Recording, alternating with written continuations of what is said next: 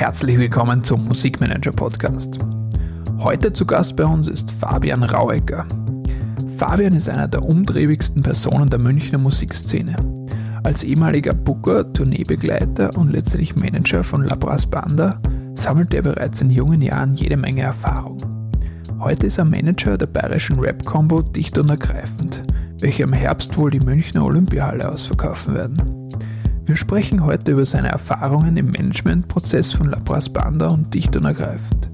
Wie wichtig direkte Fanbindung ist, wie man sich auf Social Media richtig positioniert und wie er persönlich das Musikbusiness in Einklang mit seiner Familie gebracht hat.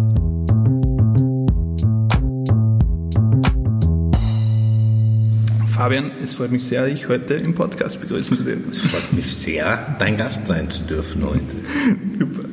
Du Fabian, am, am, Anfang interessiert uns besonders immer so der Werdegang, wie das bei dir alles losgegangen ist. Wie, wie, wie bist du gestartet in die Branche? Du hast ja zuerst im Vorgespräch erzählt, das ist schon richtig irgendwie unter der Schule schon losgegangen. Ich habe tatsächlich während meiner Schulzeit im Gymnasium ähm, schon bei dann einem Großveranstalter in München, nämlich Till Hoffmann, mhm. äh, in sämtlichen, in sämtlichen Position gearbeitet, alles durchgemacht, Gastro, Veranstaltung, Kellner, alles, einfach um mir neben der Schule Geld zu verdienen. Mhm. Und das hat so viel Spaß gemacht, dass ich nach der Schule, nach dem abgeschlossenen Gymnasium, ein Praktikum gemacht habe in der Veranstaltungsagentur von ihm. Mhm. Und so ging es dann los. Und dann kam schnell Lava Spanda und dann ging die Reise eigentlich los mit ja. 21. Okay. Also du hast dann schnell mal versucht, irgendwie erste Erfahrungen zu machen. Du hast jetzt gesagt, du hast irgendwie so bis zwei in der Früh teilweise gearbeitet und am nächsten Tag in die Schule oder so. Wie, wie naja, da hat man ja noch die Energie, wenn man so jung ist. Also es war wirklich halt alles aufgesaugt. In, in der Gastro ist es dann eh so, du fängst spät an, du fängst oder hörst noch später auf mhm. und dann ging es gleich wieder in die Schule ganz zu Anfang konnte man halt dann tatsächlich die Hausaufgaben noch in der Garderobe machen, aber es hat halt einfach den Reiz ausgemacht, auf Konzerten zu sein, Veranstaltungen zu organisieren. Ja. Ähm, das war immer super.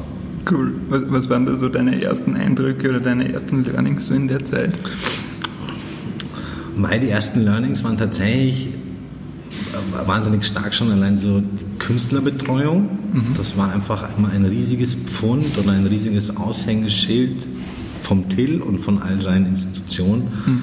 Ähm, ja, weil, weil das Beste ist, also es kann noch so schlecht sein irgendwo und es kann noch so, naja, dann ist irgendwas mit der Technik oder es ist irgendwas mit dem Backstage oder es ist irgendwas, was nicht nach Plan läuft. Mhm. Ähm, solange du dem Künstler ein gutes Gefühl gibst und für den da bist, mhm. ähm, und auch wenn es so Kleinigkeiten sind, dann ist da einfach ähm, tatsächlich vieles gewonnen. Mhm. Und gerade Musiker gerade Musiker wissen es umso mehr zu schätzen, wenn man sich gut um sie kümmert. Ja. Okay, und dann, dann ist es weitergegangen, dann mit die ersten Jahre mit La Brass Banda, heute ja eine, eine große Band. Wie kann man sich das damals vorstellen, wie das, wie das gegangen ist? Mein, also, ähm, damals, als es losgegangen ist, gab es tatsächlich noch das Feuerwehrauto. Ich mhm. habe das letzte Mal wieder gesehen, jetzt haben sie es nämlich kaputt gemacht. Sie haben es komplett auseinandergeschweißt und mittlerweile als Bühnenrequisite dabei. Ähm, der, der, allererste Gig war tatsächlich, der allererste Kontakt mit der Band war der Wunsch vom Till damals, wir sollten neue Pressefotos machen für die Band. Mhm. Und sind die irgendwo mal abgehoben, haben die sind nach Augsburg gefahren, die haben da auf irgendeinem Fest gespielt, sind die mit einem PKW hinter denen hergefahren und haben gesagt, okay, wir begleiten euch heute mal und machen ein paar Fotos. Mhm. Ich hatte einen guten Schulkumpel dabei, der Fotos macht oder Fotograf war schon und noch einen Techniker, der uns gefahren hat, weil wir einfach kaum irgendwie Auto gefahren sind, mhm. sondern der uns halt begleitet und dann haben wir die abgeholt und sind nach irgendwie irgendwo bei Nürnberg gefahren, mhm. zum Gemeindezentrum. Sind da angekommen da war nichts. Der FOH war hinter so einer Glaskuppel im ersten Stock. Ähm, es gab kaum Catering, die hatten keinen Merger. Mhm. Und dann sich quasi, also es gab kein Bassdrum-Mikrofon. Es gab einfach so ein SM58er, wollten die als Bassdrum-Mikrofon hernehmen. Und der Steff Wimmer, der uns da gefahren hat, mhm. hat dann mal schnell den FO Hala-Job übernommen für den Abend und den geholfen. Ich habe Merch gemacht für die. Und seitdem, das war die erste Begegnung, seitdem ist Steff Wimmer Chef FO Hala von der Band. Also so ist er dann, das war sein erster Job und seitdem ist er FO Hala. Und das war so dieser erste wirkliche Kontakt. Und dann war halt einfach schnell vom Till der Plan, okay, lass mich doch da mitfahren, einfach wirklich am Anfang vor allen Dingen als Tourbegleiter. Mhm. Viele Gigs waren da schon, oder viele Gigs waren da schon ausgemacht. Ja. Und es ging halt erst los. Also, ja. also waren noch richtig kleine äh, Shows oder? Echt, in, in, also zum Teil auch einfach noch in Wirtshäusern mhm. mit so einer geilen Ampel-Disco-Lichtanlage und so links neben der Bühne. Also wirklich klein. Ja. Ähm, aber du hast halt schon gemerkt, egal wo du hingefahren bist, du hast diese Reaktion vom Publikum bekommen. Mhm. Und die Band war sich auch von Beginn an bewusst irgendwie, wir müssen spielen, spielen, spielen, damit wir irgendwann davon leben können. Mhm. Also die hatten ja alle, bis auf den Olli damals, abgeschlossenes Musikstudium mhm. und die haben einfach alles auf eine Karte gesetzt in dem Moment mhm. und waren einfach auch immer verfügbar. Also da gab es kein, wir sind jetzt mal ein halbes Jahr raus, sondern mhm. einfach spielen, spielen, spielen. Ja. Und mein allererster Job, mhm. meine erste Aufgabe war, ich sollte Clubs raussuchen ähm, in Italien, Griechenland, Portugal, Spanien, also alles außer GSA. Okay. Einfach nur für den Fall, dass man mit der Band mal ins Ausland möchte. Okay. So, das war mein erster Job. Was, was war das für ein Jahr ungefähr? Das war 2008. Okay. 2008. Das war, ja genau. Mhm. Also das Debütalbum war schon draußen. Mhm. Das habe die Ehre. Und es ging dann so langsam um das zweite Album. Okay. Und dann haben wir uns quasi, halt, klar, unter der Federführung von Till, mhm. ähm, hat man halt eine Booking-Agentur irgendwie auf die Beine gestellt. Agentur ist jetzt auch übertrieben. Es ja. waren halt Till und ich als ausführende Person mit 21, mhm. die halt mitgefahren ist aber halt auch so ein bisschen freie Hand hatte und einfach machen konnte. Mhm. Und das war halt Gold wert. Ja. Wie, wie ist dann weitergegangen mit der Band äh, in den nächsten Jahren? Es kam dann schnell das zweite Album, auch über Tricont, und wir haben halt einfach noch klassisch tatsächlich ähm, ähm, Bewerbungsmappen verschickt. Also okay. Wirklich diese standardmäßige A4-Bewerbungsmappe, die man falten musste, und dann hat man den Pressetext reingesteckt. Mhm geheftet natürlich und dann noch eine Pappschuber-CD und haben die halt einfach an sämtliche Clubs, Festivals, die uns in irgendeiner Form eingefallen sind, rausgeschickt. Mhm. Und dann hat sich das sehr schnell ergeben, dass es halt, dass viel Reaktion drauf kam, aber dann genau diesen Twist auch gab, dass du dann irgendwann gar nicht mehr so viel rausschicken musstest, sondern du musstest eigentlich die Anfragen abarbeiten. Mhm. Und dann hat man sich halt einfach wirklich einen Plan gemacht. Mhm. Also es war jetzt nie so, okay, wir machen jetzt dieses klassische, alle drei Jahre gibt es ein Album und dann mhm. spielt es zwei Jahre eine Tour, sondern da wurde einfach also gespielt und geprügelt bis zum geht nicht mehr. Ja.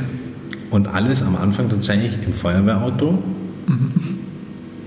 Dann kam irgendwann mal noch ein PKW dazu. Das höchste der Gefühle war dann, glaube ich, nach einem Jahr oder sehr schnell, ich glaube 2009, gab es dann mal so ein Ford Transit. Mhm. Das Band hat, war halt geil, weil du hattest halt nichts. Du hattest halt ein Schlagzeug, ein Bassamp und das war's. So. Mhm. Viel mehr brauchst du dann nicht. cool. Mhm. Ist das dann, also ihr wart ja dann Booking-Agentur oder was waren eure Aufgaben dann nebenbei? Wart ihr Management auch nebenbei? Oder also Till hat da schon sehr viele Managementaufgaben übernommen. Mhm die viel beraten. Natürlich dann, also gerade glaube ich im Musikgeschäft, gerade wenn du eine Liveband bist und Lauers Banda ist wahrscheinlich die Liveband der letzten Jahre irgendwie mhm. aus Bayern, ähm, aber es ist ja auch, auch für ganz Deutschland, ähm, kannst du den Weg super durchs Spielen einfach ebnen. Und zu dem Zeitpunkt waren sie ja ähm, bei Tricont, mhm. dem ältesten und wohl angenehmsten und schönsten Indie-Label. Mhm. Ähm, mit Achim und Eva und dem kleinen Team, das aber einfach super schön gearbeitet hat. es gab kein klassisches Management, mhm. sondern man hat dann halt einfach wirklich versucht, so ein bisschen Label und Booking zusammenzubringen, mhm. dass die untereinander gut arbeiten können, sich austauschen, um halt einfach diesen Weg zu ebnen. Es mhm. kam dann ja auch schnell das zweite Album, Übersee. Okay. Glaube ich. Echt? Übersee. Achso, ähm, weil der Proberaum oder da, wo das Album aufgenommen wurde, ist der Ort Übersee. Mhm. Ähm, und war aber nicht so, dass du dann ein halbes Jahr Pause machst, dann kommt das Album, sondern du hast halt einfach geschoben und geballert. Ja. Und ähm, dadurch hat sich einfach super viel ergeben und das war halt einfach neu. Also mhm. das ist jetzt ja auch elf Jahre her. Du hattest ja. diese, diese Balkanwelle irgendwie mit Chantel, die da ganz stark kam. Und du warst einfach genau im richtigen Moment, am richtigen Ort und hattest die perfekte Band dazu. Ja. Und die haben halt aber auch jedes Konzert wie das letzte Konzert gespielt. Also da gab es nicht 90 Prozent, heute können wir mal nicht, sondern mhm. drück drauf. Also das würdest du dann auch sagen, war so ein wichtiger Erfolgsfaktor von denen dann einfach der Zeitgeist plus, dass die Band so engagiert und so live gespielt hat. Also ich glaube, wenn eine Band nicht engagiert ist für ihre eigenen Songs und ihre eigenen Themen, dann ist es eh schon schwierig. Ja. Also wenn du irgendwie Konzerte spielst und hast keine Lust, dann gibt es, also es, ja, es gibt einfach kein Publikum, das es da nicht checkt. Mhm. Also ein Publikum ist, glaube ich, sehr clever in dem zu sehen oder festzustellen, hat, haben die da Spaß auf der Bühne, machen die das gerne und für wen machen sie es? Mhm. Machen sie es für sich selber oder machen sie es fürs Publikum? Und Lovers Banda war halt einfach immer eine Publikumsband. Mhm. Und klar, also wenn du da jetzt, du hättest das auch nicht irgendwie am, am auf einem Blatt irgendwie skizzieren können, wo der Weg hingehen soll. Mhm.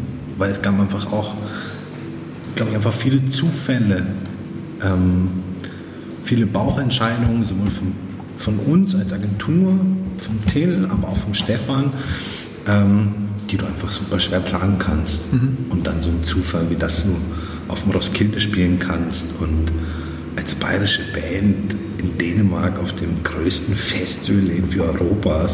Mhm. Und wir sind da mit zwei Autos hingefahren. Also einfach mit zwei PKWs.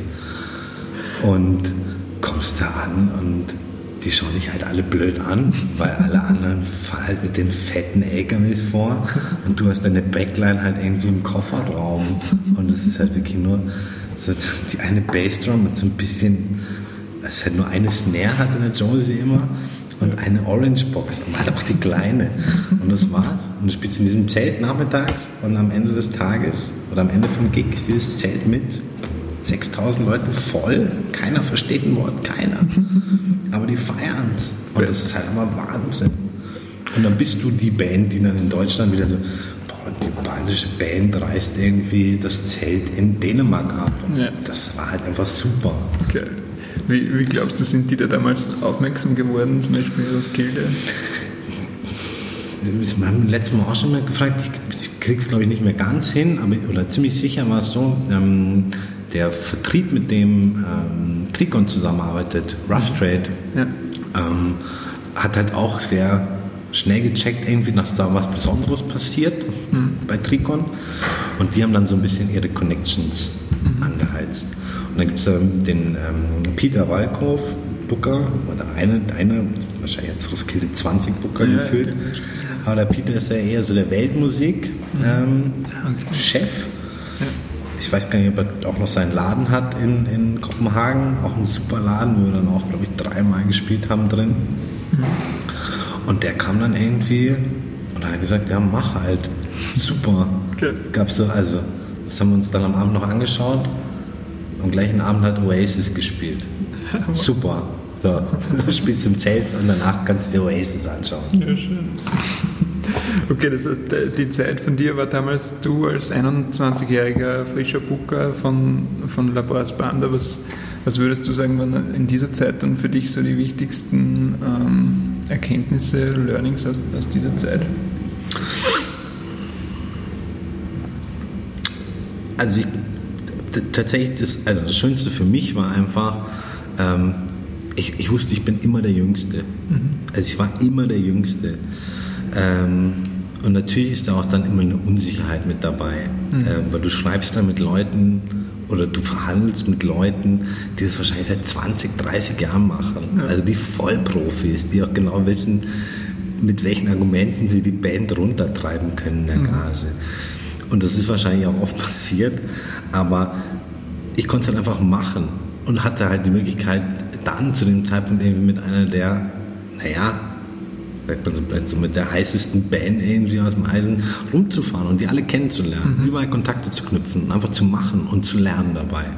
Und nicht nur irgendwie im kleinen äh, Oberbayern, Niederbayern, sondern halt deutschlandweit. Mhm. Ähm, du warst auf den großen Festivals und du hast American Southside gespielt und du hast immer eine Entwicklung gesehen. Mhm. Also auch dieses schöne, was ich auch heute immer noch sehe, auch mit dichten Ergreifen. Du kommst in eine Stadt, spielst ja zum allerersten Mal und dann stehen da irgendwie 50 Leute. Mhm. Und du weißt aber, da musst du dir halt wieder in Erinnerung rufen, hey, es gibt in dieser einen Stadt 50 Leute, die sich explizit für dich als Band eine Karte gekauft haben. Die freuen sich wahrscheinlich schon ein Jahr auf dieses Konzert oder ein halbes. Mhm. Die feiern das bis zum geht nicht mehr. Und wenn du es dann hinkriegst als Band beim nächsten Mal in der Stadt zu verdoppeln, mhm. dann bist du immer auf einem guten Weg. Weil wenn du die 50 Leute kriegst, dann werden die das weiter erzählen. Die kommen beim nächsten Mal wieder, weil sie einen super Abend hatten ja. und packen dann aber auch ihre Freunde mit ein. Und dann kannst du überall super organisch irgendwie wachsen. Mhm. Und du verlierst keinen, also du bist nicht so diese One-Hit-Band und auf einmal zack oben, mhm. Sondern es war halt echt erspielen, erspielen, erspielen. Mhm. Wahrscheinlich sehr lang oder über einen sehr langen Zeitraum aber damit hast du halt wirklich auch alle mitgenommen. Mhm. Also eine richtige gesunde Bandkarriere auch irgendwie so. Voll. Bis auf diesen einen Moment, da ging es nochmal ganz steil hoch. Mhm. Ähm, dadurch, dass man sich als Band aber nicht verbogen hat, sondern sein Ding durchgezogen hat, mhm. hat man, glaube ich, nicht viele verloren, sondern sehr viele dazu gewonnen. Wie, wie, habt ihr damals dann zum Beispiel entschieden, welche, welche Shows gespielt werden? Du hast zuerst gesagt, irgendwann sind die Anfragen dann wirklich so von selber gekommen.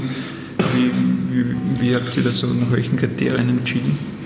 Also es war, glaube ich, sowohl damals als auch jetzt zum Beispiel dicht ergreifend schon damals klar, okay, du weißt, dass das Hauptincome kommt daheim mhm. rein. So, du bist groß in Bayern und in der Region und auch noch Österreich. So ist, als bayerische Band hast du es ja in Österreich oftmals schwieriger wie die österreichische Band in Bayern. Mhm. Warum auch immer. Ähm, und da war schon klar, du musst in Bayern irgendwie dir schon deine Locations raussuchen und kannst dann nicht mehr nur ein klein, klein und kleiner Club spielen, sondern mhm. da wurde es dann auch schon schnell recht groß. Mhm. Und dann einfach so ein bisschen strategisch tatsächlich zu gucken, haben uns schon auch immer so ein bisschen orientiert, weil eben ja auch damals schon jemand wie Marc Liebscher mit den Sportfreunden, die ja auch glaube ich, einfach lange gespielt, gespielt, gespielt haben. Dann, dann kommt da, hat sich da auch der Erfolg eingestellt und immer so ein bisschen links und rechts geguckt, wo spielen die anderen, was machen die anderen. Das ist doch einfach ein super Tipp für jede andere Band. Guckt halt, wo spielt denn die Band in der Stadt? Und es gab einfach auch wahnsinnig viele Veranstalter, die jetzt nicht klassische Rockveranstalter sind oder Rock-Pop-Veranstalter, aber die Rock-Pop-Veranstalter haben sich halt am Anfang nicht getraut. Mhm. Die haben gesagt, ey, jetzt sehen wir halt nicht. Und dann gab es halt irgendwie eine Theateragentur oder die halt eher auf, auf, auf Klassik und auf irgendwelche Revues ist, die halt gesagt haben, ja okay, machen wir. Mhm. Und ja, da halt einfach auch, wo passt die Band am besten hin, was sind denn realistische Größen, weil natürlich macht es auch für eine Band kaum Spaß, irgendwie zu sagen, hey, jetzt spielen wir zum ersten Mal in Hamburg, ist es denn da clever, irgendwie in der Tausender-Location zu spielen und es kommen nur 300, dann ist es halt irgendwie gar und dann ist es halt für alle irgendwie nicht schön, weil dann weißt du auch, okay, dein Veranstalter hat irgendwie nichts davon, ähm, war gerade außerhalb von Bayern halt eh immer so, die ersten ein, zwei, drei Mal in der Stadt war das im Idealfall immer eher so ein Nullsummenspiel für den mhm. gegenüber. Aber du hast denen halt auch die Stange gehalten. Mhm. Die haben dich halt mit hochgezogen. Ja. Und dann war es irgendwann mal auch für die alle gut. Mhm. So. Ähm, also treue Beziehungen dann zu den Veranstaltern. Ja. Voll, voll. Also finde ich auch nach wie vor einfach das Wichtigste. Mhm. So, also es, in den meisten Städten bist du irgendwann zum ersten Mal. Mhm. Und ähm, es gibt da immer jemanden, der sich trauen musst, dich als junge, ausstellende Band ähm, zu veranstalten. Mhm. Und wenn du, dann, wenn du dann einfach weißt, ey, okay, sobald die auch nur ihren Hunderterladen aufsperren, kostet das Strom, das kostet Wasser, das kostet Personal. Ähm, und im Idealfall spielen sie es ein, aber das kannst du ja auch nicht. Ich, also ich könnte nie eine Versicherung abgeben, hey klar, es wird ausverkauft. Mhm. Und dann machst du schon deine Kohle. Sondern wenn es gut läuft, soll jeder was von haben. Wenn es schlecht läuft, sollte das Risiko jetzt nicht nur auf einer Seite sein. Ja. Cool. Du hast jetzt erst erzählt, ihr wart mit Pass Banda dann auch mal bei einer Song Contest Vorstellung. Das ist sehr, sehr witzig. Großartig. Großartig. Ähm, irgendwann ähm, 2013, das muss 2013 gewesen sein, glaube ich. Ja. Ähm, da hat sich die Band von, von Trikot getrennt. Ähm, und erzähle ich dann auch vom Till und ähm, ich bin auch vom Till weggegangen, mhm. weil die Band mich gefragt hat, ob ich mich weiter um sie kümmern möchte. Mhm. Und dann ist man zu Sony gegangen mhm. und dann gab es diese, dieses Angebot oder die Frage, ob wir beim deutschen Vorentscheid für den Eurovision Song Contest mitmachen wollen. Und das war ein riesiger, also ewiges Hin und Her, macht man das, macht man das nicht. Und wir haben halt gesagt, okay, irgendwann gesagt, wir machen das, aber nur wenn wir live spielen dürfen. Okay. Und das gab es halt nicht, das durfte man nicht. Das war eine komplette Katastrophe. Ja, auf keinen Fall wird da live gespielt, das ist eine Live-TV-Sendung. Äh, Live wir haben aber halt gesagt, wir kommen gerne, aber nur wenn wir live spielen dann haben wir uns das erlaubt und sind da hingefahren haben wir diesen ganzen Schmuck, also alles mitgemacht, alle, alle überall präsentiert, Morgenmagazin da, Abendmagazin da ähm, und wurden dann da Zweiter, weil wir haben da irgendwie gegen zu den Mannheims haben da mitgemacht, okay. Cascada, wir waren halt die, oder die waren die fünf in Lederhosen, barfuß, mit dem Son Nackert und waren die einzige Band in dieser ganzen 16er Auswahl, die sich halt auf die Bühne gestellt hat und live Musik gemacht hat. Und wir haben halt unsere Leute irgendwie angestiftet, also unsere Fans, und gesagt so, hey, wir machen da mit. Das ist jetzt wahrscheinlich das kommerziellste, was man machen kann mhm. im deutschen Markt. Also wirklich. Außer noch vielleicht so ein Schlagerfest. Aber so, für uns war es einfach komplett eigentlich nicht, nicht die Bandwelt. Mhm.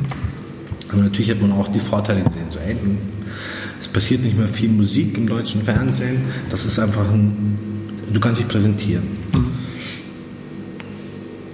Und wir haben halt schnell gesehen irgendwie, dass wir über unsere Kanäle mhm. einfach auch dann zu dem Zeitpunkt einfach immer stärker online unsere Leute irgendwie dafür gewinnen können und denen sagen können, was sie machen sollen, damit wir da vielleicht Erfolg haben. Mhm. Und das hat gut funktioniert oder wir waren, glaube ich, die Einzigen, die es kapiert haben. Und ähm, ja, waren halt die einzige Liveband und hatten mhm. damit halt einfach bei allem drumherum super die Pluspunkte. Alle Techniker haben es geliebt, alle, alle ähm, ich glaube auch Leute in der Halle haben es genossen, dass es einfach eine Band gibt, die da live spielt. Und zu live gehören halt einfach auch Fehler. Mhm. Das hört man halt auch, aber das macht es halt dann auch aus. Mhm. Und dann waren wir irgendwie Zweiter und du hast sofort an dem Abend irgendwie gemerkt, also der Abend war vorbei und am nächsten Morgen hatte die Band, glaube ich, einfach 40.000 Leute mehr auf Facebook. Also okay. du hast, glaube ich, einerseits welche verloren, weil die halt mhm. dann gesagt haben, boah, jetzt wird es aber jetzt, das war mit einer der kommerziellsten Nummern, die es gab. Ähm, dann noch irgendwie in der ARD, dann noch für den ESC. Das war schon schwer für viele, mhm. aber wir haben halt einfach auch super viele dazu gewonnen. Ja. Und ja, das hat dann einfach den nächsten Schritt irgendwie okay. ermöglicht. Also würdest du, würdest du jetzt aus heutiger Sicht sowas nochmal machen? Ja. Also ich glaube, es war einfach wirklich so, in diesem ganzen, es war ein super wichtiger Moment für die Band, mhm. weil, weil da war schon so, okay, du, du, du bist auf einmal bei dem, von dem, von dem wahnsinnig ähm, familiären Label Tricon, mhm. gehst du zu Sony, dem Major, ähm, auch so für diese Außenwirkung, gehst vom mhm. kleinen Label zum großen Label, spielst dann auf einmal den ESC, wirst du irgendwie Zweiter, dann machen halt irgendwelche, irgendwelche Boulevardzeitungen da noch einen riesen Skandal draus, weil die Nummer eins, also in Kaskade hat es gewonnen und dann ging es da um Plagiatsvorwürfe und ist der Song geklaut und ähm, muss dann doch Lavas Banda irgendwie dahin fahren. Und auf einmal war es irgendwie in der Bildzeitung, auf einmal waren es irgendwelche komischen TV-Interviews und es war halt dann wirklich so, zwei Tage später hieß es halt, ja, was wird denn passieren, wenn irgendwie aus irgendeinem bescheuerten Grund Nummer eins nicht hinfahren darf, könntet ihr denn dann noch nach Stockholm fahren? Wir so, nee, weil an dem Tag haben wir schon ein Konzert. Also es war eh klar, dass wir da nicht hinfahren können, weil wir hatten dann einfach schon einen Gig dann.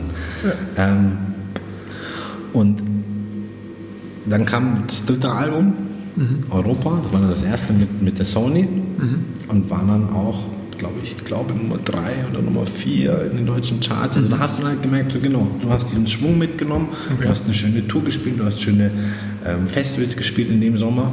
Mhm. Ähm, das hat dann schon einen großen Weg geebnet irgendwie. Mhm. Also würdest du schon auch sagen, so, das war so ein bisschen der Art Durchbruch von der Band, das Album dann? Fände ich jetzt zu viel. Mhm. Also ich glaube, die Band hätte, also die Band hätte es auch ohne den ESC geschafft. Ja. Ähm, Vielleicht hätte es einfach noch ein Jahr länger gedauert, mhm. weil du, mein, klar, du hast in dem Moment einfach wahnsinnige Masse erreicht mhm. und hast natürlich auch sehr viel massentaugliches, also eher so das kommerzielle Publikum mit reingespült. Ähm, hast aber einfach deine alten Leute nicht zu sehr vergrault, mhm. sondern es war dann einfach wirklich, es war der nächste Schritt und der wurde da, glaube ich, genau super ausgekostet. Ja.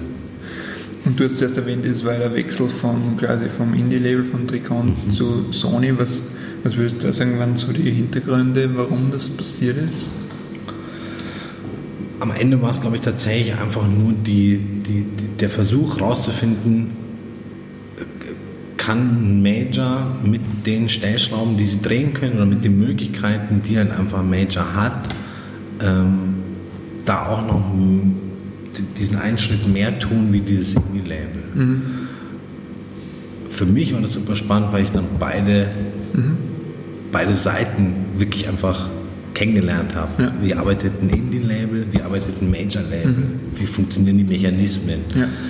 Macht es Sinn, dass von einer bayerischen Band 100 CDs im Mediamarkt in Bremen liegen? Mhm.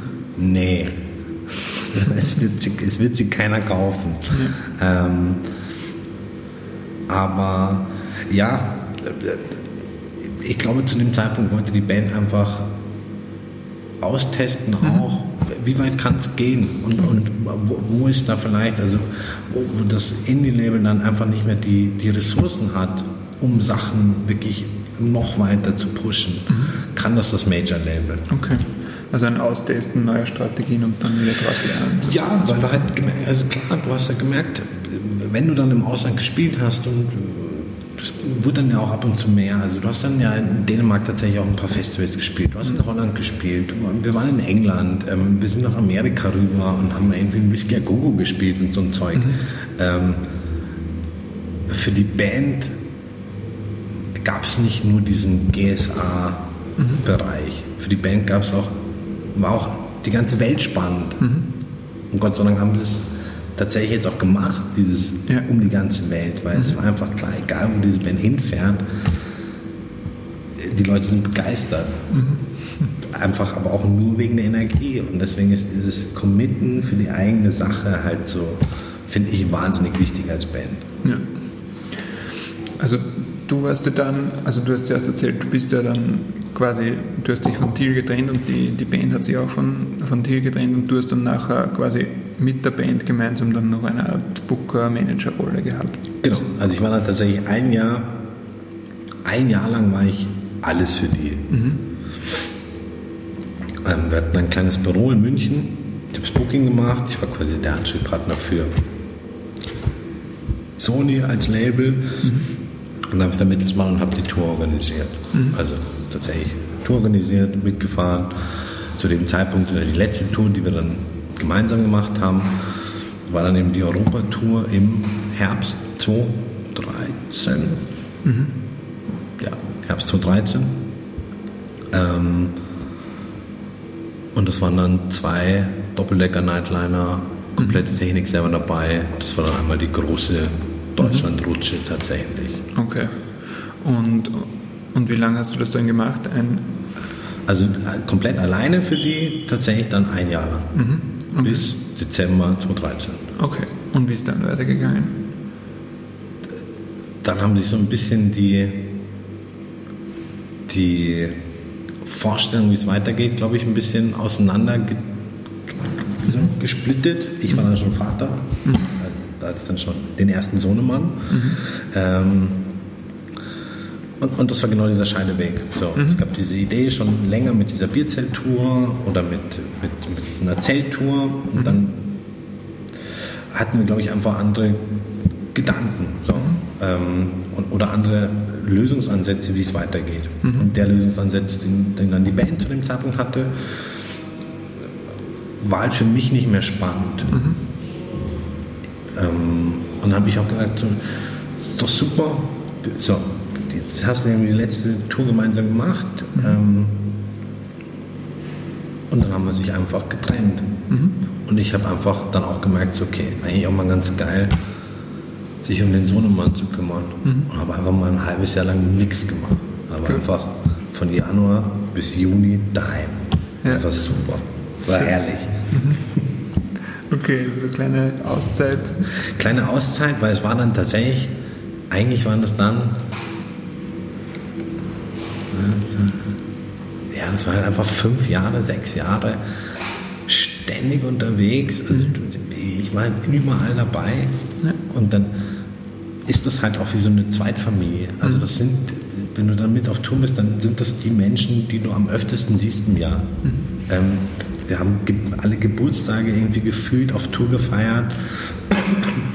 ähm, wenn du daheim bist, hast du schnell Wäsche gewaschen, du hattest nie was im Kühlschrank. Ich bin dann immer irgendwie, also du wirst immer essen, weil du halt dann auch zu faul bist oder weil du dich halt dran gewöhnt hast, so überall steht das Catering rum, du bist die ganze Zeit auf Tour irgendwie.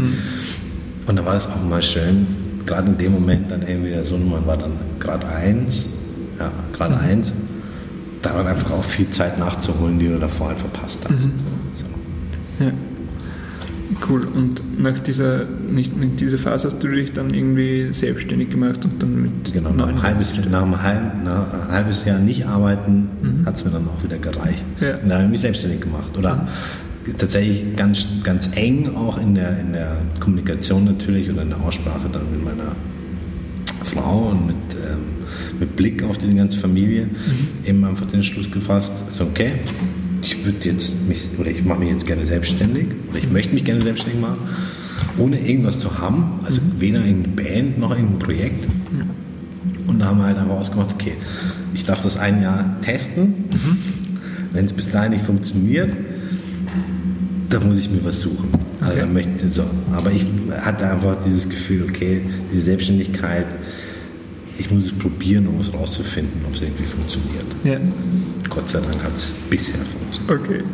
Was, was waren so die ersten Schritte dann in, in der Selbstständigkeit? Mit was? Tatsächlich waren, also es ging halt dann auch, also die ersten Schritte waren tatsächlich, ähm, dass, ich weiß gar nicht mehr über wen, aber so mit, mit vielen Bekannten und mit vielen Leuten einfach immer auch in Kontakt geblieben, selbst in dieser Auszeit. Und dann kam schnell irgendwie lustigerweise die Trunkelauer Burm auf mich zu, also eine ganz klassische Cover-Bierzelt-Band, Okay. die Album vor der Tür hatten und mich gefragt haben, ob ich mit denen das Album arbeiten kann. Einfach Input, so künstlermäßig, kommunikationsmäßig. Ja. Das war so mein erstes zu verdienendes Geld, so meine ersten Rechnung. Und dann kam aber auch schnell dieser VP BY auf mich zu, ähm, wo es eben um Künstlerförderung oder Nachwuchsförderung ging, wo ich dann einfach auch als Freier nebenbei ein bisschen arbeiten konnte. Und dann wurde ich gefragt, ob ich mich mal mit der Band, das war tatsächlich im Sommer 2015, 2014, 2014, ob ich mich ähm, mit der Band dicht und ergreifend treffen könnte, weil die suchen einen Booker. Und ich hatte eigentlich überhaupt keine Lust auf wieder Blasmusik. Also ich hatte die ganze Zeit, ich hatte wirklich die ganze Zeit äh, sechs Jahre lang Blasmusik. und Tuba und Trompete und Schieß mich tot. Mhm. Und es gab zu dem Zeitpunkt von der Band ja nur den Zipfelschwing, also nur dieses erste Video. Mhm. Und es war halt genau das, irgendwie so, wo es mir halt eigentlich vorgegraust hat, aber ich habe mich damit getroffen. Mhm. Klassischerweise auf der Brasswiesen in Eching, wo sie so einen ihrer ersten Festival-Auftritte hatten. Mhm. Haben uns nachmittags getroffen äh, im Biergarten. Sie haben mir ihre Demo-CD in die Hand gedrückt und haben so ein bisschen erzählt. Ich habe dann tatsächlich die Demo-CD liegen lassen oder verloren irgendwo auf dem Weg. Das war schon so der erste super Eindruck der Band gegenüber. Ähm, es gab eine Person, die ähm, quasi für die Band so ein bisschen ähm, so ein Team zusammenstellen wollte. Die wollte wirklich diesen klassischen Weg gehen. So, es gibt diese eine Nummer, die funktioniert gut.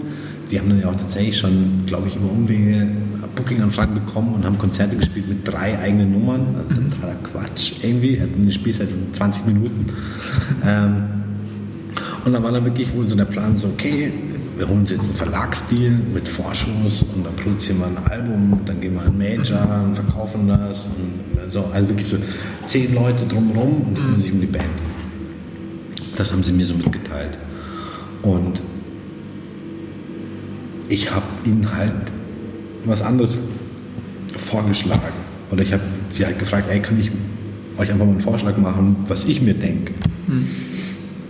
Und das habe ich dann gemacht und dann haben wir es so gemacht. Okay. Super. Was hat, was hat dich damals an ähm, Ihnen irgendwie, weil du hast ja gesagt, eigentlich interessiert dich ja Blasmusik nicht mehr, was hat, was hat dich dann eigentlich überzeugt, mit Ihnen zu arbeiten oder einen Vorschlag zu machen? Also ich glaube, A, tatsächlich, die, die zwei, mhm. weil die einfach, also schon, schon sehr ehrlich und einfach, also die zwei einfach sehr ehrlich waren in dem, dass sie schon von Beginn an gesagt haben, naja, sie sind eigentlich keine, also ihr, ihr, Kerngeschäft ist eigentlich was anderes. Was sie mhm. gelernt haben, also waren auch beide, glaube ich, noch in, in, in der Ausbildung, ähm, die hatten nicht am, die hatten auch nicht den Plan, jetzt irgendwie Musiker zu werden und als fette Combo die ganze Zeit unterwegs zu sein. Mhm. Und ich fand es einfach, also ich finde es einfach immer sehr spannend, mit einer Band von so zu arbeiten, dass du Sachen austesten kann, kannst, ob sie funktionieren und dir einfach wirklich was zu überlegen, ähm, geht der Plan auf, lässt die Band es auch zu, das zu machen? Oder haben die auch so ihren Tunnelblick, so, wir müssen in kürzester Zeit da und da sein? Mhm. Und ich glaube, ich war nach der Pause einfach wieder so motiviert und hatte so Lust, auch klar, diese ganze Erfahrung, mhm. was funktioniert, wie funktioniert, mit wem sollte man sprechen, mit wem kann man sprechen, mhm. ähm, einfach umzusetzen. Und vielleicht auch genau dieses, ich kenne, ich weiß, wie, wie arbeitet das Indie-Label, wie arbeitet das Major-Label, was gibt es seitdem das alles begonnen hat für neue Möglichkeiten. Hm. Okay. Und weil sie da so unvoreingenommen mhm. waren ähm, und ich es ihnen, glaube ich, einfach ja, sehr, sehr von Grund auf erklären konnte, mhm. ähm, war das eben genau das Gleiche, fast wieder was Spannender. Einfach mhm. probieren und dann gab es einfach auch viele Schritte, wenn die nicht geklappt hätten, keine Ahnung, wie es dann ausschauen würde. Mhm. Aber es gab jetzt einfach unfassbar viele Parallelen, wo mhm. ich sage, naja, so ein bisschen wie bei Lauras Banda ist es halt auch. Okay, cool. Und, und wie war dann der Vorschlag, den du ihnen gemacht hast? Ähm, der der, tatsächlich war, der, war die, die Grundidee dann, wie weit kommen wir denn in diesem DIY-Modell? Mhm. Wie weit kommen wir in dem oder was, was können wir denn nicht als klein, Kosmos, was alle anderen können? Mhm. Können wir, wie kriegen wir es finanziert? Mhm. Brauche ich Geld von einem Verlag, der es mir ja nicht schenkt, sondern der es mir halt leiht? Mhm. Oder mache ich halt, versuche ich diesen Weg, der ja zu dem Zeitpunkt, das war dann Ende 2014, ähm, gerade so mega gehypt war in Form von Crowdfunding. Mhm. Kriege ich Leute aktiviert, die mir einfach Geld geben, damit ich ein Album machen kann. Mhm. Und so haben wir diese ganze Chose halt hochfinanziert mhm. und halt auch für mich wieder neue Sachen rausgefunden wie, okay, jetzt hast du zwar mit einem kleinen Label gearbeitet und mit einem großen, aber wen du denn jetzt, wenn du eine CD pressen lassen willst? Mhm. Das war alles das erste Mal auch. Wo, wo, kann man eine Schallplatte pressen? Was braucht man dafür? Wie viel kostet das? Mhm. Ähm, aber wir haben quasi mit dem ersten Crowd, haben gesagt, okay, wir machen jetzt Crowdfunding und versuchen uns einfach etwas zu überlegen, was wir, was wir anbieten können. Mhm. Wir wollten 10.000 Euro, haben 20.000 bekommen. Und das war das Band-Startkapital. Okay. Und hat es damals dann, also ihr habt dann doch 20.000 Euro rausbekommen, was würdest du sagen, waren in dieser Crowdfunding-Kampagne dann die wichtigen oder die Erfolgsfaktoren irgendwie drinnen? Ihr werdet da wahrscheinlich jetzt nicht nur CD und irgendwas reingegeben also haben. Das Beste, das Beste war tatsächlich die Biergarten-Session mit der Mama vom Urquell. Gab es zweimal, hat glaube ich auch echt so viel Geld gekostet.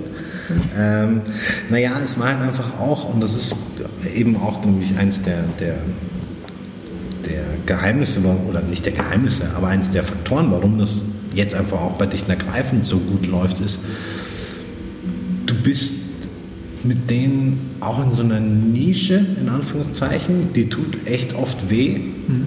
weil du einfach durch dieses Mundart, immer in diesem Mundart Filter und Bubble bist und du dann irgendwie von, von, von Online-Magazinen halt sagst, so, mei, ist schon cool, aber es versteht halt bei uns keiner. Also dieser Weg nach draußen ist super mhm. schwer. Aber du hast natürlich hier für deine Leute und für deine Community einfach diesen wahnsinnigen Alleinstellungscharakter. Mhm. Du, es gibt nicht viele, die das. Es gibt wahnsinnig viel guten Mundart-Hip-Hop aus mhm. Bayern. Es gibt aber ganz wenig kommerziellen Mundart Hip-Hop aus Bayern. Mhm. Und damit bist du dann einfach der, gefühlt der Einzige am Platz und hast dann sofort auch so ein bisschen deine Monopolstellung und mhm. spielst halt auch damit. Okay. Also jetzt nochmal kurz zur Crowdfunding. also, das war, also das Mordstep-Shirt war super. Es gab dieses eine Motiv, das war das erste Motiv ähm, der Band, ja. Mordstep äh, angelehnt an das Most Def mhm. ähm, Symbol. Und es ging halt einfach wie, wie blöd. Und du hattest, glaube ich, genau in dem Moment, du hattest diesen Song, diesen Zipfelschwinger auf YouTube, der für damalige Zeiten, das ist heute auch lachhaft eigentlich, halt ein wahnsinniger Erfolg war. Und du hattest sofort deine ersten Stimmen und du hattest sofort deinen ersten Feedback von der Presse und auch vom Radio. Und hattest einfach in dem Moment diese Community am Start. Mhm. Und konntest die, glaube ich, mit diesem Crowdfunding super gut abgreifen. Mhm. Wir haben ein gutes Video gemacht und uns einfach sehr viel Mühe für dieses Video gegeben, mhm. mit dem du immer so dein Projekt vorstellen musst. Ja. Und ja, da in dem Moment einfach diesen Nerv getroffen mhm. und das einfach auch gut gearbeitet über die Kanäle, die es damals von der Bandseite aus gab. Mhm.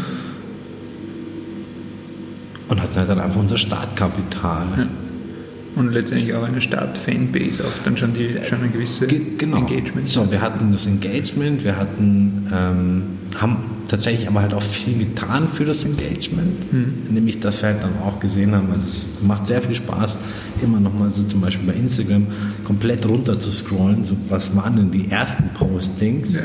mit was hat man denn da gearbeitet, was waren noch die Abstände zwischen den Postings, mhm. so wo du weißt, okay, da hast du mal, da hat die Welt halt irgendwie einmal in zwei Wochen was gemacht. So. Okay. Ähm, und genau das gleiche auch auf Facebook. Und wenn du dann gesehen hast, okay, ähm, desto mehr es wurde, desto mehr hast du dich auch da gesteigert und hast dir da aber auch viel Mühe gegeben. Mhm. Und wir geben uns da immer noch super viel Mühe, weil, ja, das, also, das ist dein Kapital. Wenn, mhm. wenn du keinen hast, der dich hören will. Okay. Also ihr habt dann einfach diesen Do-it-yourself-Charakter einfach etabliert mit dem ersten Crowdfunding und dann habt ihr quasi das erste Album so. Wir haben tatsächlich das erste Album komplett so finanziert.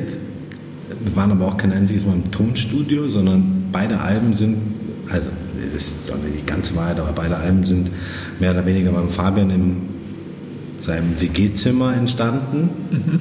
Gibt es halt einfach eine selber zusammengezimmerte äh, Aufnahmekabine. Mhm. Fabian hat die ganzen Beats gemacht und dann wurden halt schnell dieses Dampf der Giganten irgendwie gemacht. Und ich habe mich dann um, um Presswerk gekümmert, ich habe mich um Vinylpresswerk gekümmert, ich habe einfach, da war ich so, ich glaube, es war so ziemlich der Anfang auch, oder noch sehr am Anfang, wo du dann auch selber als Privatperson mhm. ähm, digitale Distributor dir mhm. Zoom holen konntest. Also einfach auch alles verfügbar machen konntest. Mhm. Wir haben einfach zum, zum Release-Tag war ja unser Plan, okay, wir tun jetzt nicht das ganze Album bei Spotify rein, mhm. weil nicht, dass uns dann keiner mehr die CDs kauft. Also okay. es, gibt, es gibt auch nach wie vor Spotify ähm, die Dampf der Giganten EP, wo mhm. nur drei Nummern drauf waren. Das Album kam, glaube ich, tatsächlich erst ein Dreivierteljahr später. Weil wir es halt nicht besser wussten. Also mhm. so. Ähm, und aus diesen 20.000 Euro wird quasi all das bezahlt und dann wird schnell zumindest mal so dieser Grundstock gebaut, nämlich, okay, es gibt eine Live-GBR, es gibt eine Merch-GBR. Mhm. Und so hat sich es halt hochgeschaukelt. Mhm. Also es, es, wurde nie privates Geld in dieses Projekt reingesteckt. Okay. Start mit 20.000 und seitdem. Mhm. Und wie, wie, wie, hat sich das Ganze dann äh, live entwickelt? Oder wie, seid ihr da, wie war da die Strategie am Anfang? Äh, leicht gesagt, das ist fast, fast einfach Blaupause, Lauers Banner drüber gelegt. ähm, aber nein, tatsächlich auch da, ähm, da war halt mein Vorteil, dass ich gemerkt habe, okay, selbst mit dieses halbe Jahr Pause, ja. wo ich einfach mal wirklich nichts gemacht habe, ähm, durch das jahrelange gute Arbeiten mit Laura Spanner und mit den Veranstaltern in der Kommunikation konnte ich an tatsächlich meine, meine, meine persönlich Lieblingsveranstalter oder auch an, genau an diesen Stellen, in diesen Kernstädten wie Berlin, Hamburg, Köln, aber auch in Bayern, tatsächlich einfach wieder an die herantreten und sagen, hey, Person X irgendwie oder Booker in Berlin, Booker in Nürnberg, ich habe ein neues Projekt.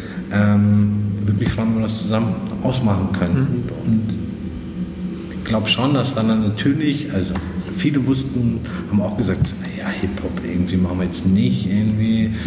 Ähm, schon auch viel Überzeugungsarbeit. Aber genau das war auch der Weg. Mhm. Und dann halt einfach auch da. Spielen, spielen, spielen, aber nicht in dieser extremen Form wie bei Lavas Banda. Mhm. Okay, und dann einfach Kick after Kick. Und Kick, es hört sich einfach so leicht an, das ist ja, ja. immer so das Doofe. Aber ähm, ja, am Ende tatsächlich. Ähm, bis, bis heute haben wir keinen kein Verlag, wir haben keinen Vertrieb. Hm. Also wir haben den digitalen Vertrieb, wir haben keinen physischen Vertrieb. Wir haben einfach, glaube ich, so lange CDs über unsere eigene Homepage verkauft, bis sich tatsächlich die Mediamärkte und Saturns bei uns gemeldet haben. Yeah und haben gefragt, wo kriegen wir die CD her? Und haben gesagt, der könnte es bei uns bestellen. und das ist halt super. Also es ist halt, weil, es ist halt großartig, wenn du siehst, naja, kriegst du jetzt entweder deine Community dazu, geht mal alle schnell in den Mediamarkt, wenn, wenn Release vom ersten Album oder auf dem zweiten ist und ähm, fragt halt alle mal den Kassierer oder in der Musikabteilung, hey, kriege ich bei euch auch die Dichter CD? Ja. Und die sind ja auch, also die sind ja auch clever. Mhm. Wenn, wenn die zehn Kunden haben, die gerne von einem Künstler das Album haben wollen, dann werden die auch suchen. Wer ist denn das? Wo kriege ich das denn? Aber wir machen das ja alles selber und das ist halt sehr angenehm, weil wir haben in den jetzt fünf Jahren Bankgeschichte noch nie eine Retoure gehabt. Wir mussten noch nie Ware von jemandem zurücknehmen, weil wir halt auch sagen, ja okay, wenn der Mediamarkt in Regen im Bayerischen Wald fünf CDs haben will, dann schickt man ihm halt fünf. Mhm. Wenn das ein Jahr dauert, bis er die abverkauft, ist alles gut. Aber so kriegen wir, so sind wir im Handel vertreten, wir sind online vertreten, wir haben unseren eigenen Shop, wir sind auf allen Portalen vertreten. Wir haben aber eigentlich tatsächlich 100% der Einnahmen halt bei uns als Band mhm. und können so eine Qualität garantieren. Mhm. Alles, was wir verschicken, hat irgendeiner aus unserem Team einmal in der Hand gehabt. Mhm. Alles, was wir produzieren, hat irgendeiner von unserem Team einmal in der Hand gehabt. Mhm. Und das, das ist nicht viel, nur es macht, glaube ich, sehr viel aus, in, in, auch, in dieser, ähm, auch in der Verbindung mit deinen Fans, mit mhm. deinem Publikum. Ja, also diese enge Fanbindung ähm, durch diesen Do-it-yourself-Charakter. Ja, die Leute wissen oder sehen ja, okay, ich kriege die CD nicht bei Amazon. Ich kriege die CD nicht bei Amazon. Mhm. Der einzige Onlinehandel, wo ich die CD kriege, ist bei mir auf der Homepage ja. oder bei mir auf dem Konzert. Ich kriege die Schallplatte dann schon über die einschlägigen Schallplattenhändler. Also wir haben es beim HAV. Aber wir haben versucht, von Beginn an die Leute auch mit, zu committen zu uns. Ja. Ihnen dafür dann aber auch ein gutes Produkt zu geben. Mhm. Und ich, wahrscheinlich ist es nicht bis äh, in jedem Level möglich. Mhm. Ähm, irgendwann hast du wahrscheinlich auch die Masse erreicht, wo du auf Masse gehen musst. Und ähm, solange du es irgendwie, glaube ich, vermeiden kannst, irgendwie jeden Artikel, den du anbietest, bis aufs Letzte finanziell zu optimieren und irgendwie da nochmal von der T-Shirt-Qualität ein Stückchen runter, damit du nochmal 10 Cent mehr verdienst. Das kann man eine Zeit lang machen. Und wenn du wahrscheinlich die Foo Fighters, ACDC und Schieß mich tot bist, vollkommen wurscht. Mhm. Die, also, da ist es halt einfach eine Maschinerie. In unserem Stadion ist es einfach so wichtig, mhm. dass es eben nicht diese Maschinerie ist. Ja. Und das war aber auch Chapeau und großes Ding, was du eben auch, und auch das hat bei Nova Spannender funktioniert. Mhm. Auch da wurde einfach der Merch jahrelang von der Mutter von einem verschickt. Und es ist einfach was anderes. Ja. Und du weißt, Mutti kannst du halt vertrauen. Wenn du sagst, kannst du bitte das T-Shirt an den verschicken, dann ist es einfach schön gefaltet. Und dann ist es mit Liebe und mit. Ja, so. Tatsächlich. Und dann liegt da noch eine Karte bei. Und dann liegen dann noch ein paar Aufkleber bei. Und du weißt, naja, so gerade in diesem heutigen, hey, ich drücke jetzt bei Amazon auf den Knopf und auf blöd, weil ich in München wohne, habe ich es vier Stunden später und das kann sogar eine Waschmaschine sein. Also diese Angst so ein bisschen, die wir auch hatten, kriegen wir das überhaupt gestemmt, wenn sich einer heute was bestellt, mhm. kriegen wir das in drei Tagen verschickt, dass es bei ihm ist. Mhm. Das hat sich aber, also in all den Jahren jetzt, oder in den vier Jahren, seit es so diesen eigenen Online-Shop gibt, ein, zwei beschwert, dass es zu, dass es zu spät gekommen ist. Und, aber auch da, wenn du dann selber diesen Kontakt hast, ja. dann kriegst du das auch geregelt. Ja. Wir sagen auch jedem, hey, wenn du dir jetzt ein T-Shirt bei unserem Merch kaufst und merkst irgendwie, du kaufst es für dein Kind oder für deine Schwester oder für deinen Freund und es passt nicht, schreib uns eine Mail, schick es uns zurück und ihr kriegt es einfach erstattet. Ja. Und dann hast du diese Community. Also diese, diese wirklich direkte Fanbindung, das ist ja, also das hat mir letztens im Interview mit einem Journalisten hat mir das auch erzählt, was jetzt diese ganzen Social Media Sachen jetzt irgendwie entwickeln, ist ja eigentlich das oder ermöglichen, ist ja eigentlich diese direkte Fanbindung, die einfach noch einfacher wird. Die Leute können dir direkt auf Instagram schreiben und, und fühlen sich einfach super engaged, ähm, wenn du ihnen äh, zurückschreibst. Oder selbst wenn es ein Riesenfestival ist und der hat einen Mitarbeiter hinter der da irgendwie zurückschreibt und somit sämtlichen Feedback aus dem Weg geht. Voll. Da ist halt, glaube ich, immer die Gefahr, du musst halt dir, glaube ich, als Band oder als Künstler eben genau diese, diese Linie ziehen, bis mhm. wohin. Ja. So, ähm, und dann gibt es ja diese Extremfälle, die natürlich super spannend sind. Jeder folgt ihnen, die dich einfach überall mitnehmen. Mhm. Ähm, ich aber auch bei ganz vielen immer das Gefühl habe, so, die haben so einen Output, mhm. wirklich was preisgeben tun sie aber nicht von sich. Also die wissen ganz genau bis wohin. Mhm. Ähm, aber genau das, also das ist ja auch so die wir sind zum Beispiel keine Band, die jetzt irgendwie in ihren Stories die ganze Zeit Selfie-Kamera-Videos macht und sagt so, hey, jetzt sind wir in Berlin. Das mhm. machen wir halt nicht. Sondern wir machen das, was wir abdecken können. Mhm. Und das, was wir gut abdecken können. Und damit sind die Leute auch zufrieden. Mhm. Die wollen, also oftmals, die wollen nicht mehr, wie man ihnen gibt. Mhm. So, es gibt ja auch super Bands, die haben das überhaupt nicht nötig. Mhm. Oder die haben da einfach einen ganz eigenen Weg gefunden. Und es ist super lustig, was sie machen. Also ich fand es großartig damals. Ich weiß gar nicht, ob er es immer noch macht, aber zu einer Zeit vor zwei, drei Jahren, als Mackis irgendwie Soloalbum hatte und alle Bilder bei ihm auf Instagram irgendwie den Stinkefinger gezeigt haben, den er überall hingehalten hat. Und du hattest auf einmal so ein, du hattest so eine Konstante und du wusstest immer, okay, super. Okay. Ähm, die, die, Idee ist es halt und wie kriegst du die Idee umgesetzt? Mhm. Ähm, und das wissen die Leute nur einfach zu schätzen. Okay. Also das ist auch dann quasi ein wichtig, wichtiger Part, wenn man jetzt Richtung eben, wie positioniert, positioniert man sich auf Social Media oder wie gibt man sich auf Social Media, dass man quasi sieht, was kann man gut oder was kann man als Persönlichkeit gut darstellen und das dann quasi durchzieht oder Voll. Also wenn einfach ganz klar ist, ähm, wie zum Beispiel bei uns, dass, dass ähm, jetzt unsere zwei Frontmänner nichts nicht wahnsinnig scharf drauf sind, die ganze Zeit irgendwie ihre eigenen Kanal, Kanäle zu pflegen. Mhm. Der eine hat, also höchsten Respekt davor. Ähm, einer von denen hat nicht mal ein Smartphone, also er hat einfach noch Nokia, also kann SMS schreiben, ist cool. Ja. Aber den kannst du in keine WhatsApp-Gruppe mit aufnehmen. Der ist auch nicht auf Facebook, also der findet einfach nicht statt. Ja. Ähm, und der andere ist auch nicht der, der irgendwie ständig so mitteilungsbedürftig ist. Mhm. Trotzdem haben wir einen Weg gefunden, unsere Leute mitzunehmen. Also mhm. den Leuten ist klar, ey, okay, das ist jetzt nicht der DJ Spliff oder irgendeiner, der jetzt da gerade filmt, weil es geht Person XY halt einfach beim Live-Video rum und alle, die auf der Bühne stehen, sind halt da. Aber wir nehmen sie mit und wir zeigen ihnen, was drumherum passiert. Und wir sind aber sehr vorsichtig oder sehr wir machen nichts aus purem Zufall. Mhm. Wir planen es jetzt auch nicht hundertprozentig durch, sondern wenn ich jetzt dann später in den Raum reingehe und ich finde den Banner super, sondern wird der halt abfotografiert und dann wird er in die Story gepackt. Okay. Und du siehst, die Leute haben da Spaß dran. Also wir mhm. haben für unsere Reichweite, glaube ich, super Zahlen. Mhm. Wenn du das jetzt mal so auf Business runterrechnest, ja. irgendwie machst ein Posting und hast gerade konstant vierstellige mhm. Likes. Ja. Wie, wie, kreiert ihr dann den Content, wenn ihr jetzt sagt, eben die zwei äh, Frontmänner haben da früher, also jetzt auch von Anfang an, die haben da eigentlich nicht so das Interesse dazu, hast du dich dann du drum gekümmert oder gibt es dann irgendwie dann noch Videoteams, Fotografen, die irgendwie immer mitfahren? Tatsächlich, wir haben von Beginn an oder sehr früh gesagt, wir wollen, wenn möglich und wenn es sich finanziell stemmen lässt, tatsächlich bei jedem, bei jedem Live, bei jeder Live-Show jemand für Content dabei haben.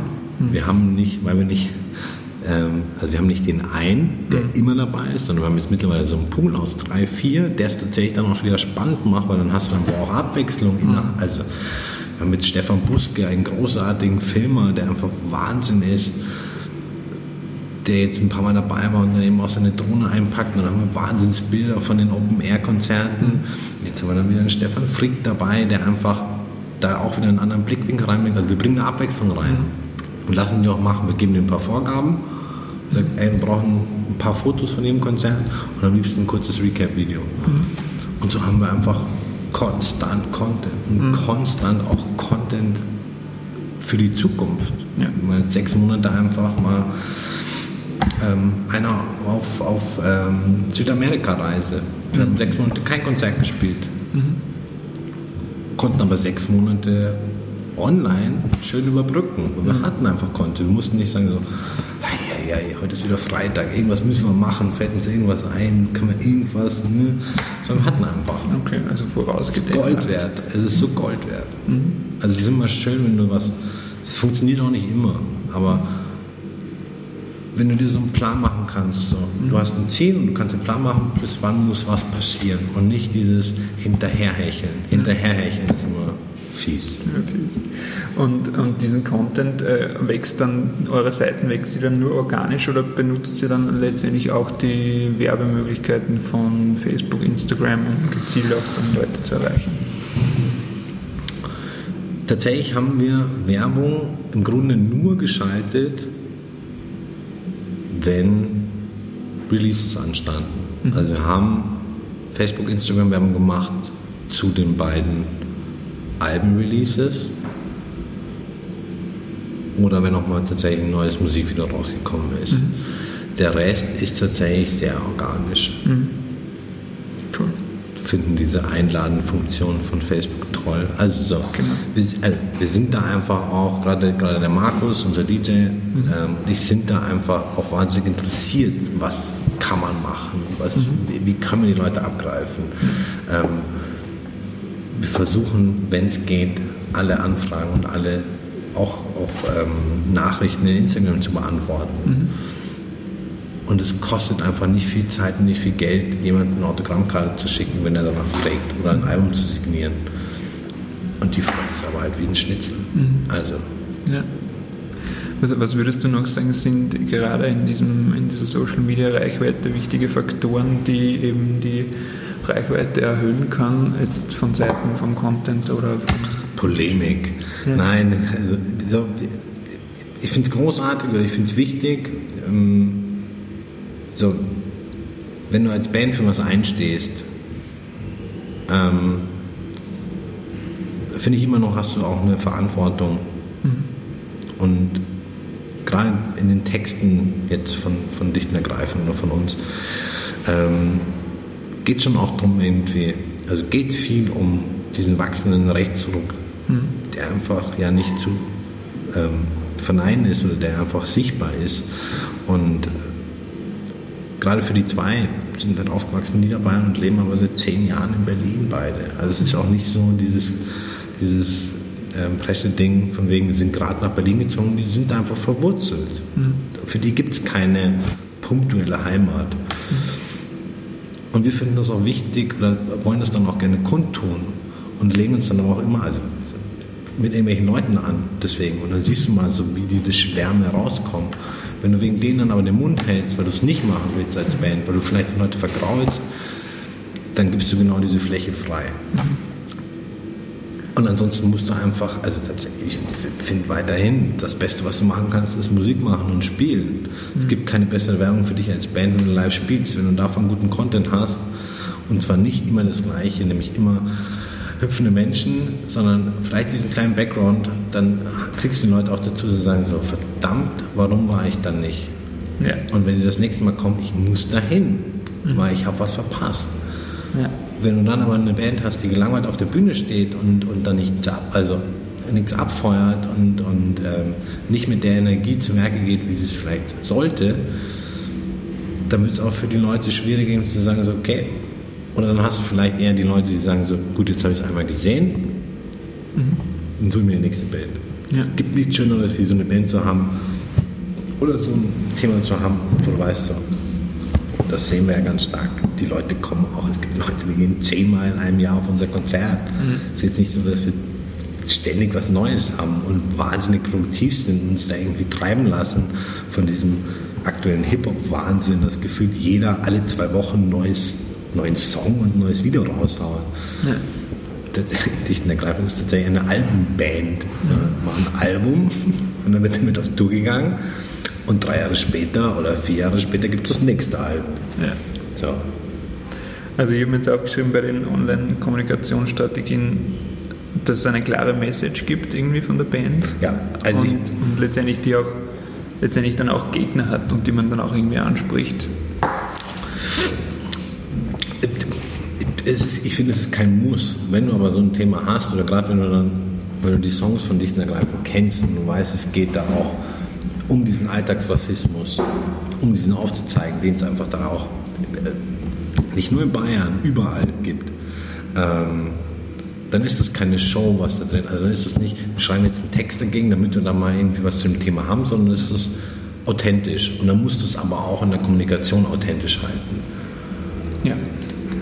Also, es, so, dann gibt es solche Fälle und es ist mir unerklärlich, wie, es, also, wie jemand drauf kommen kann, irgendwie auf einem dichten Ergreifen-Konzert, wir hatten das sehr oft, gerade am Anfang, ähm, dass du dann schon auch gemerkt hast, okay, du hast aus irgendeinem Grund rechtes Klientel bei dir auf dem Konzert. Da musst du dem aber von Beginn an Einhalt, also komplett und ohne Wenn und Aber irgendwie dagegen treten. Mhm. Und dich da auch nicht dann irgendwie blenden lassen von, sage ich jetzt lieber nichts mhm. und verliere dadurch oder behalte mir dadurch meine 100 Leute auf Facebook, ja. sondern sage ich lieber was und sag auch lieber was zur Seenotrettung und sag lieber was, so, gibt diese passende Zeile irgendwie, das ähm, also in, in dem Netterhorn haben wir, sagen wir auch irgendwie, okay, ähm, dass ähm, das Mittelmeer im Endeffekt den Weltfriedensnobelpreis kriegen soll, weil ja, geht dann leicht unter und wir haben irgendwie gefühlt, weiß ich nicht, und uns war es wichtig als Band, eben auch in dem Fall von, ähm, von, ähm, Frau Rakete irgendwie zu sagen, so, hey, Seenotrettung ist wichtig, es gibt mhm. keinen anderen und du liest so viel, darfst dich jetzt auch nicht von allen blenden lassen. Aber auch da auf 50 positive Nachrichten kommen zwei, die ja. komplett dagegen schießen. Und ähm, Mai, am Ende auch wieder, jedes, jede Band kriegt das Publikum, das sie verdient. Mhm. Aber du musst dich schon auch irgendwie dagegen dafür einsetzen, dass du irgendwie das, was dir wichtig ist, auch durchsetzt und auch offen als Message aussprichst. Ja. Und da auch nicht sofort umkippst, sobald da mal irgendeiner aus der Gegend sagt. Mhm. Cool. Mhm. Wie, wie, also wenn ich jetzt dicht und ergreifend äh, anschaue, wie, wie seid ihr da als Team aufgestellt? Du bist quasi der Manager und, und die, die Band, wie, wie, inwiefern ist die in organisatorische Sachen dann noch äh, verwickelt? die Band wird über alles informiert und über alles nachgefragt. Also es gibt mhm. keine Alleinschüsse, sondern die, also die wichtigen Sachen. Wenn's, also ich frage sie jetzt nicht jedes Mal, ob wir nochmal 100 T-Shirts nachbestellen müssen oder 150. Ähm, aber wenn es dann einfach um Planung geht oder auch um zu sagen, spielt man nächstes Jahr ein bisschen weniger, was will man spielen, wo will man hin, da werden die zwei ganz klar eingebunden. Oder man trifft sich zu dritt, also auch wenn es jetzt umgeht, sowas wie dann den Tourabschluss zu organisieren. Da wird nicht irgendwie der eine macht und die anderen wissen nichts darüber, sondern es wird da ganz klar irgendwie drüber gesprochen. Mhm. Und es gibt viele Entscheidungen, die einfach ganz basisdemokratisch im großen und ganzen Team mhm. besprochen werden, inklusive Techniker, inklusive Band.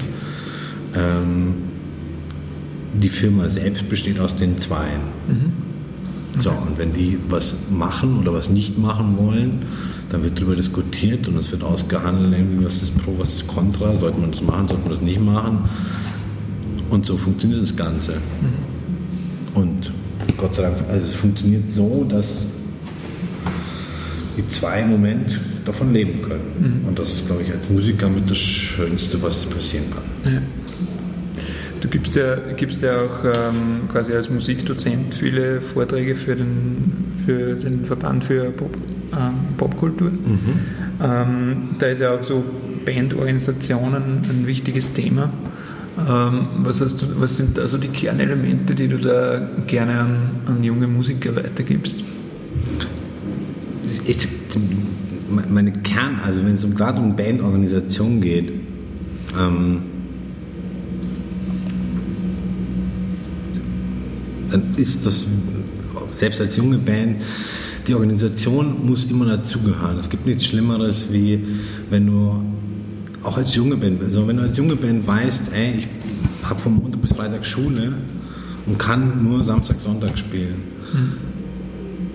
Und irgendjemand externer, was ja eh oftmals besser ist, soll sich um deine Konzerte kümmern oder um deine Sachen.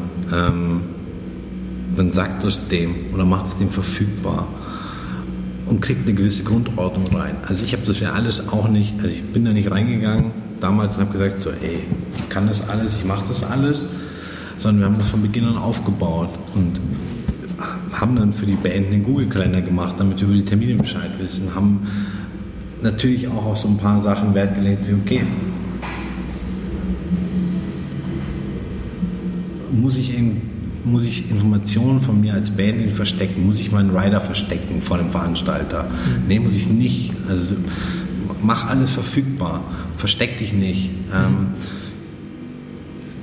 so als junge Band bist du immer noch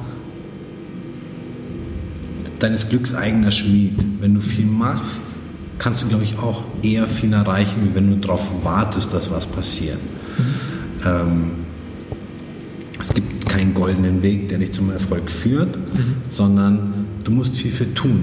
Das Schöne heutzutage ist, du kannst super viel selbstständig machen. Du mhm. brauchst nicht die Mega-Werbeagentur, du brauchst nicht ähm, den TV-Promoter und den Radio-Promoter und den Online-Promoter und den und den und den und den und, und das den. große Label. Ja, also die, diese doofe Frage, diese dumme, wenn ein Major-Label bei Dichten ergreifen anfragen wird, dann wäre wahrscheinlich die erste Frage, was könntet ihr uns denn jetzt bieten, was wir gerade nicht selber machen könnten? Mhm. Und da wäre ich dann halt tatsächlich auf die Antwort gespannt. Also das Schöne ist, wenn du, wenn du klar, du brauchst Ressourcen, du, du, du brauchst Kapital, gerade zu Beginn, aber es ist auch nichts Unmenschliches, mhm. Weil auch nach wie vor geht Crowdfunding und wenn ein Produkt gut ist, was es sein sollte, mhm. ne, ähm, und du ein paar gute Ideen hast, die gut kommunizieren kannst, hochgestochen, du könntest jeden, zumindest mit Internet auf der Welt erreichen, mhm. mit deiner Musik. Das ist ein Riesenpfund, das ist natürlich auch eine Riesenlast, weil jeder kann Musik online reinstellen. Und es gibt wahrscheinlich viel zu viele Bands, die nie entdeckt werden, die aber wahnsinnig geile Musik machen oder super Output haben. Aber der steht eigentlich als Band alles offen. Mhm. Du kannst alles machen. dann kannst du dich aber auch nicht rausreden, so, jetzt haben wir alles versucht oder wir wissen nicht, wie es geht. Und ähm, das ist eigentlich gerade das Schöne. Mhm. Und man kann ausprobieren und, und daraus lernen. Ja, und man sollte, also man sollte ja auch ausprobieren. Ich glaube, es nimmt einem keiner was übel, wenn mal was nicht gleich funktioniert. Mhm. Und wenn mal wenn man, wenn man auch eine Aktion nach hinten losgeht. Ich finde, das Schlimmste, was du machen kannst, ist irgendwie so, wenn, wenn du nur diesen einen Plan hast. Mhm. Also das gab es bei keiner meiner Bands so. Weil sobald, wenn du nur einen Plan hast oder nur eine Möglichkeit und dann funktioniert irgendwas nicht und dann hast du keinen Plan B dafür, dann stehst du auf einmal blöd da. Mhm. Und dann ist es schade. So, es, es wusste keiner, ob das Crowdfunding funktioniert. Es wusste keiner, ob Labor Banner funktioniert. Mhm. Ähm, aber du, du, es gibt dieses klassische Modell, so, okay, wir machen jetzt einen Hit. Mhm. Wir machen jetzt einen Hit. Dann haben wir eine Radiopromoterin, die pusht ihn dann, weil es ist gerade der Zeitgeist, dann wird es eine geile Nummer und die läuft dann im Radio und danach gehen wir auf Tour und dann alles Picobello. Mhm. Dann hast du einen scheiß Moment und dann hast du halt eine andere Band vor dir und du stehst irgendwie da, hast investiert und sagst, okay, jetzt hat es mit dem Hit nicht funktioniert, jetzt können wir alles andere auch nicht machen, mhm. dann irgendwie blöd. Okay, also nicht nur abhängig auf die eine Strategie sein, oder? Ja, also mach dir eine Strategie und mach dir einen Plan, weil der Plan ist immer gut. Dann, dann hast du auch so ein paar Anhaltspunkte, aber mach auch einfach. Also genau das ist es so ein bisschen.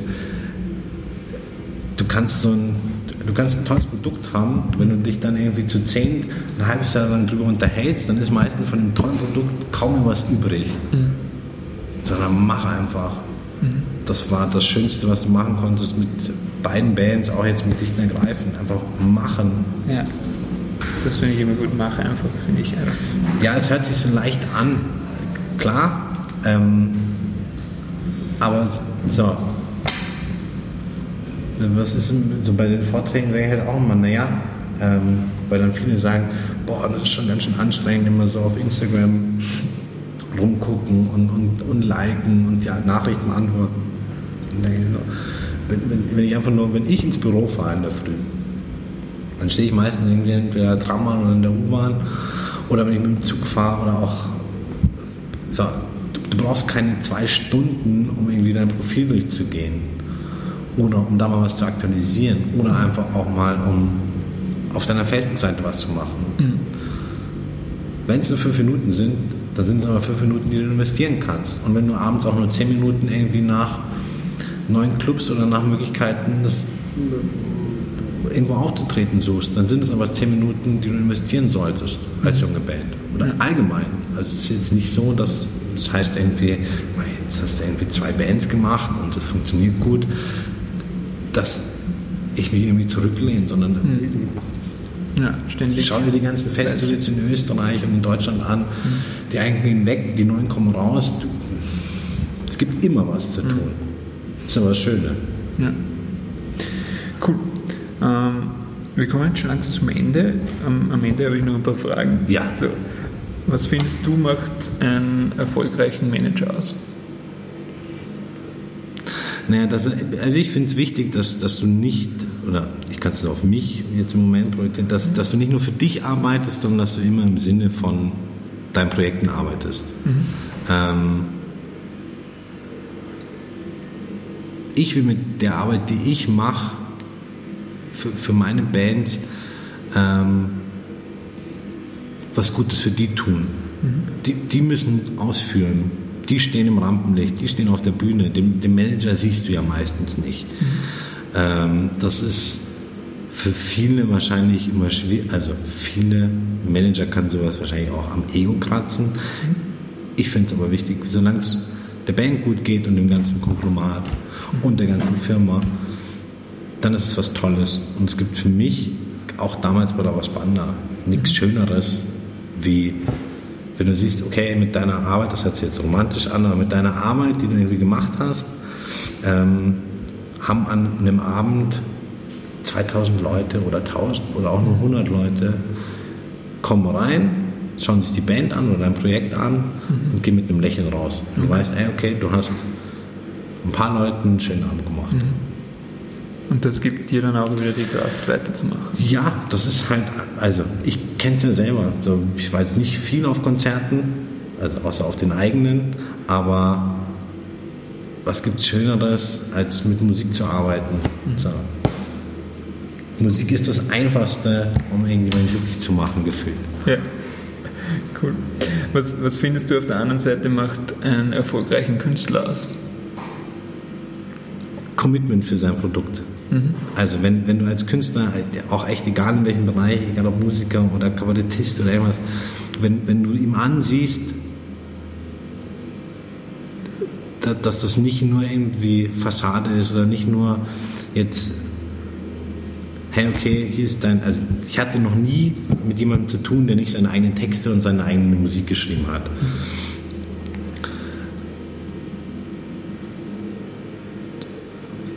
wenn ich weiß, das ist zu 100% der, das ist nichts Gespieltes und das ist das, was die Band oder was der Künstler mir sagen will, dann ist es das Größte, was passieren kann. Mhm. Und ähm, du kannst, glaube ich, als Musiker wenig planen. Also du weißt jetzt nicht, geht das als Band in den nächsten 10, 20 Jahren gut? Will man sich mit 50 Jahren noch irgendwo hinstellen und den Zipfelschwinger performen? Nein. Ähm, aber Musikgeschäft kann so kurzlebig sein. Mhm. Ähm, und das kann wahrscheinlich auch viele irgendwie vor, also fertig machen, weil er weiß, okay, ist das ein kurzfristiger Erfolg, musst du es auspressen oder kannst du es irgendwie auf Trock oder auf sichere Füße bauen. Und das kriegst du aber, glaube ich, nur mit, mit einem authentischen Produkt zustande. Mhm. Cool. Hast du abschließend noch ein paar Tipps, die du jetzt besonders aufstrebenden Bands mitgeben kannst? Ein paar Tipps? kümmert euch, also kümmert euch um, kümmert euch um, um eure Hörer und kümmert euch um eure Fans. Mhm. In den Vorträgen halt auch, um, dieses, um, um sie komplett zu demotivieren, sage ich einfach mal allen, ey, als, als Musiker, so ja, das ist alles super. Am Ende des Tages bist du als Musiker oder als Band ja im Endeffekt wie ein Dienstleister. Du machst nichts anderes. So, es gibt Leute, die kaufen sich ein Ticket oder kaufen sich eine CD und erwarten was dafür. Und für die musst du da sein. Also du musst einfach fit sein. Du musst fit sein, du musst abliefern, du musst deine Arbeit gut machen. Ähm, und das ist das Grundding, um erfolgreich zu sein oder um dich zu vergrößern. Weil wenn du das nicht hinkriegst, ähm, dann wird es schwierig. Mhm. Und auch wenn das, ich glaube, auch wenn das Musikgeschäft so riesig groß ausschaut, mhm. und ich kann es jetzt tatsächlich vor allen Dingen nur für Deutschland irgendwie mhm. beurteilen. Und dann bist du mal in Hamburg beim Reeperbahn Festival und siehst eigentlich, am Ende ist es halt doch recht klein.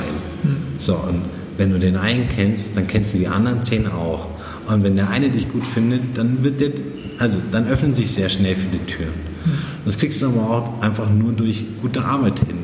Wenn du die Band bist, die nur Arschloch-Attitüde hast, weil sie es gerade cool findet, dann kann es vielleicht kurzzeitig gut gehen. Aber am Ende musst du einfach gut arbeiten und sauber arbeiten. Mhm. Und nicht, es ist nicht mit deinen vielleicht dann auch ähm, ja, Allüren zu hochstecken, sondern oftmals auch einfach ein bisschen dankbar sein. Mhm. Dass es eben zum Beispiel diese eine Location oder den einen Veranstalter gibt, ähm, der in dir das sieht, was du selber in dir siehst und dir die Möglichkeit gibt, auf dieser Bühne zu stehen. Mhm. Und das es gibt, glaube ich, wesentlich leichtere Jobs als der eines Musikers. Mhm. Die muss leider jeder durch, aber darfst ja auch nicht zu viele Gedanken machen. Wie, wie geht es jetzt bei euch weiter? Ihr spielt ja jetzt im Oktober eine große Show dann in der Olympiahalle. Ja. ja.